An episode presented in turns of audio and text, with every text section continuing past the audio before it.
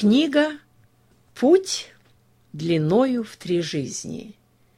Автор Александра Тимошенко. Читает Александра Тимошенко. Вступительное стихотворение «Путь в три жизни». Путь длиною в три жизни длится чуть не сто лет. Начинал путь когда-то в Украине мой дед – был он молод, а мама лишь девчушкой была, но запомнила ясно все Господни дела. Повторяла мне мама свой чудесный рассказ, я все в сердце слагала, слыша это не раз. Украину оставив, они шли на Урал. Через них на Урале Бог погибших спасал.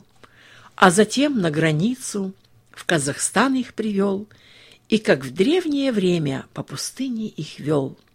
Принял бедных, голодных пилигримов Китай, а затем Филиппины, США, Парагвай. Мы в Австралии вольной себе место нашли, а другие на север, в край канадский пошли. Путь длиною в три жизни, продолжение есть. Наши дети и внуки понесут Божью весть.